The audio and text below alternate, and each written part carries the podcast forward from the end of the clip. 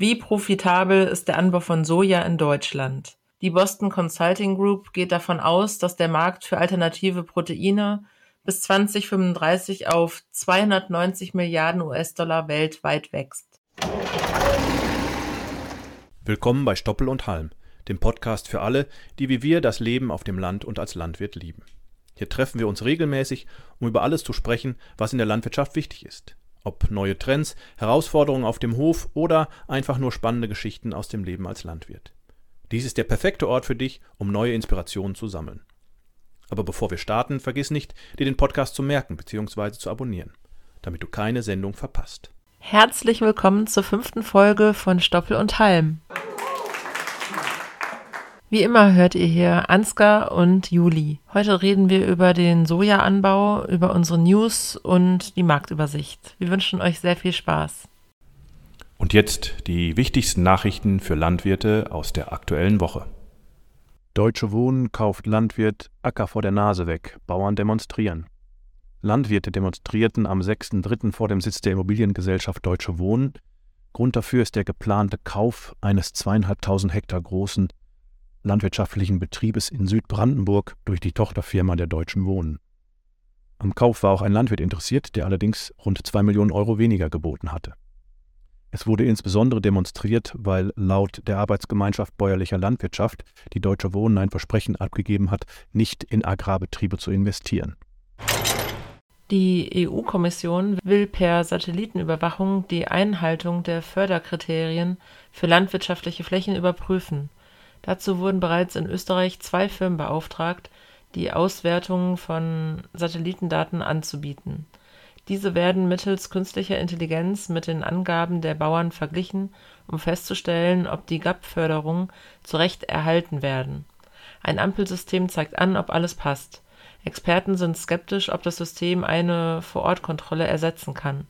Landwirte sehen in der neuen Kontrolle eine Gefahr der totalen Überwachung Superkühe in China geklont. Staatliche Medien in China berichten, dass ein Forscherteam Kühe geklont haben will, das erhebliche Mehrmengen Milch gibt. So sollen die drei bisher ausgetragenen äh, Rinder in der Lage sein, bis zu 18.000 Kilogramm Milch pro Jahr zu produzieren. Aktuell schaffen es ungefähr fünf von 10.000 Kühen in China auf eine Lebensleistung von 100.000 Kilogramm Milch. Diesen Wert möchten die Chinesen steigern und in wenigen Jahren eine Herde von mehr als 1000 Superkühen aufbauen. Erstmals in der Geschichte ist eine Frau an der Spitze von Bayer. Karin Gündel-Gonzales übernimmt ab März 2023 die Geschäftsführung der Agrargeschäfte namens Crop Science Deutschland. Sie legt den Fokus des Unternehmens auf die regenerative Landwirtschaft und stellt Pflanzenschutzmittel auf chemischer und biologischer Basis in den Mittelpunkt auch gesunde Sorten für klimaresilienten Anbau sowie digitale Plattformen für den Pflanzenbau sind wichtig. Kälbermarkt in Erfindungsphase. Doppelt so alte Kälber noch nicht teuer genug. Nachdem die 28-Tage-Regelung bei Nutzkälbern in Kraft getreten ist, muss sich der Markt nochmal neu sortieren. Denn aktuell sind die Preise für die jetzt doppelt so alten Kälber noch nicht stark genug gestiegen. Aktuell liegen sie etwa 40 Euro über dem vorherigen Preis. Analysten gehen davon aus, dass Ende März die Preisfindung abgeschlossen ist und sich neue Preise sortiert haben. Aktuell sind schwere und vitale Kälber gesucht, leichte Kälber sind dahingegen schwer zu vermarkten. Was heißt das konkret? Aktuell lagen die Preise für 28 Tage alte Holsteinkälber in der Gewichtsklasse 70 bis 75 Kilo bei ungefähr 170 bis 180 Euro. In der Qualitätsklasse 1, also über 65 Kilo, entsprechend bei 100 bis 130 Euro. Bundesfinanzminister Christian Lindner hat gestern im Bundestag erklärt, dass die Bundesregierung die steuerliche Begünstigung von Agrardiesel regelmäßig auf ihre ökologische und soziale Lenkungswirkung hin überprüfen wird und Veränderungen nicht ausgeschlossen sind.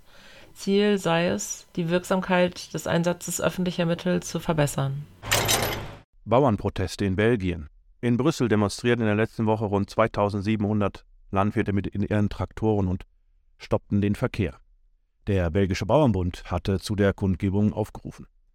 Auch in Belgien sollen Bauern mit einer Düngepolitik traktiert werden, die vorgeblich Grundwasser und die Umwelt schützt, aber mit zweifelhaften Zahlenwerken eigentlich die Landwirtschaft abwürgen möchte. Dahinter steckt auch wie in Deutschland der Green Deal.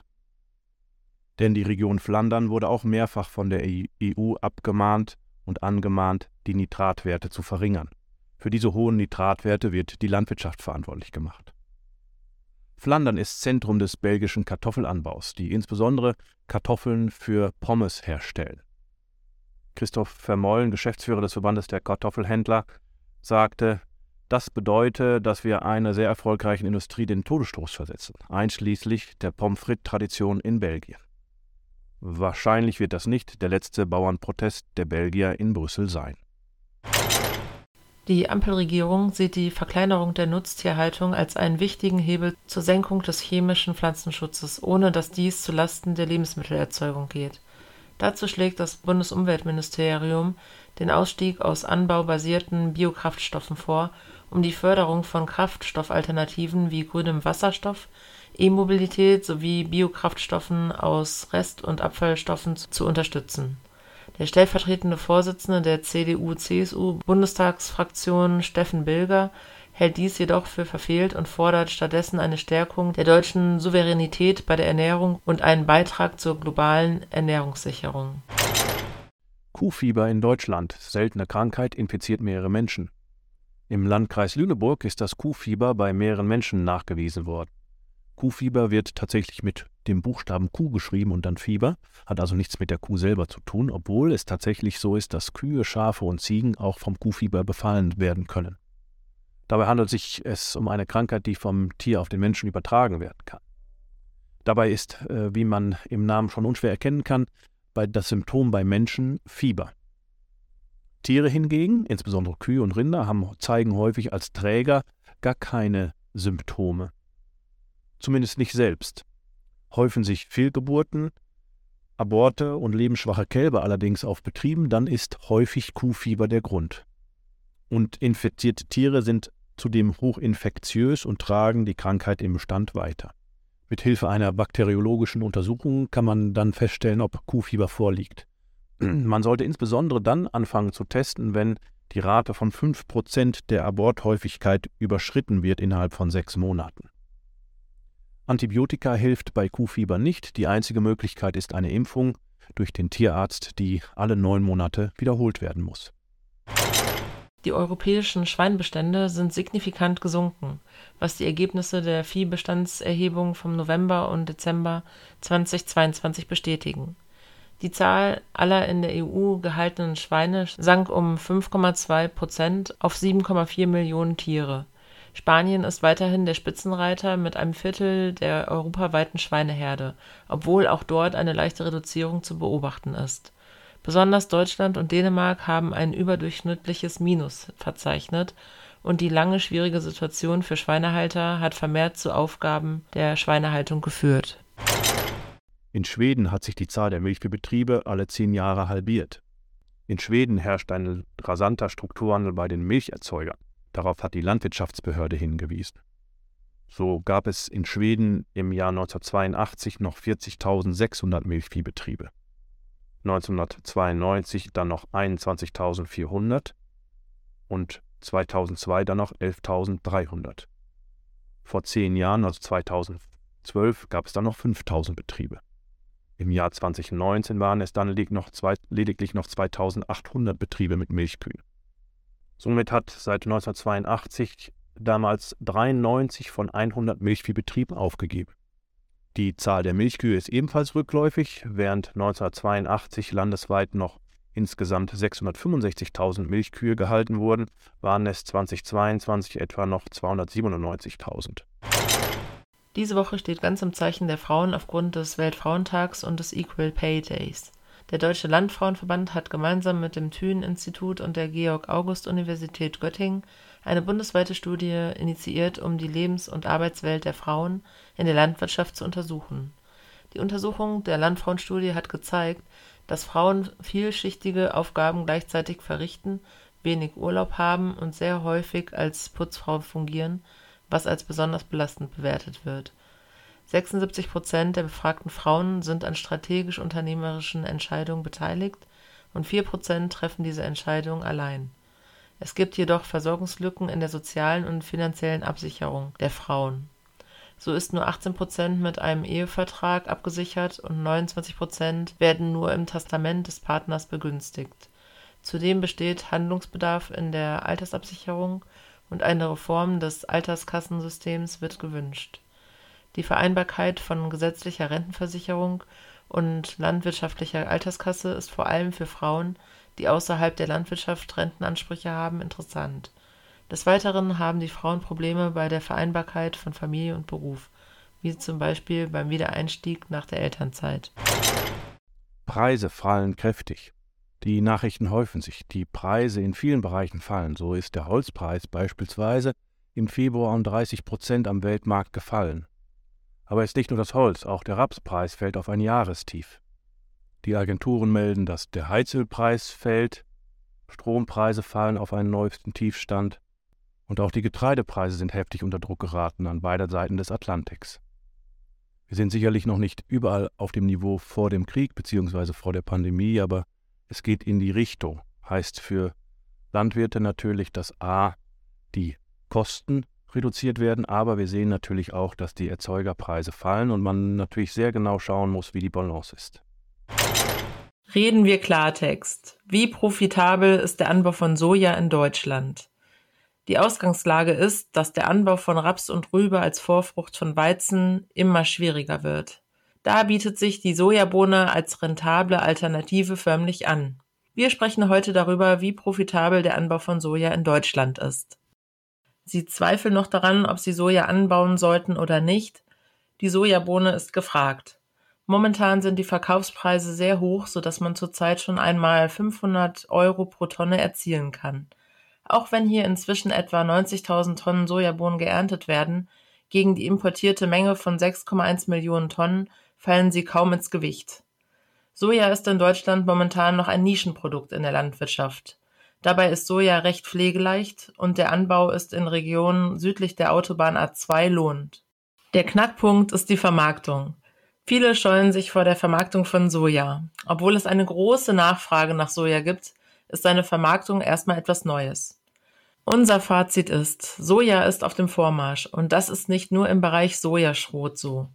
Im Jahr 2020 produzierten die Unternehmen hierzulande im Vergleich zum Vorjahr knapp 39 Prozent mehr Fleischersatzprodukte. Die Boston Consulting Group geht davon aus, dass der Markt für alternative Proteine bis 2035 auf 290 Milliarden US-Dollar weltweit wächst. Die in Deutschland geernteten Sojabohnen decken gerade mal zwei Prozent des hiesigen Bedarfs. Der Rest wird importiert. Es wird Zeit, sich unabhängiger vom Import zu machen und den Anbau von Soja einfach einmal auszuprobieren. Um den Start zu erleichtern, geben wir Ihnen zehn Anbautipps. Zuerst sollte man die Keimfähigkeit überprüfen. Dazu einfach eine Probe vom Ackerboden entnehmen und den Sojasamen dort keimen lassen. Bodenverdichtung sollte man bei Soja vermeiden. Deshalb muss das Saatbett eben und krümelig sein, sonst könnte der Aufgang erschwert werden.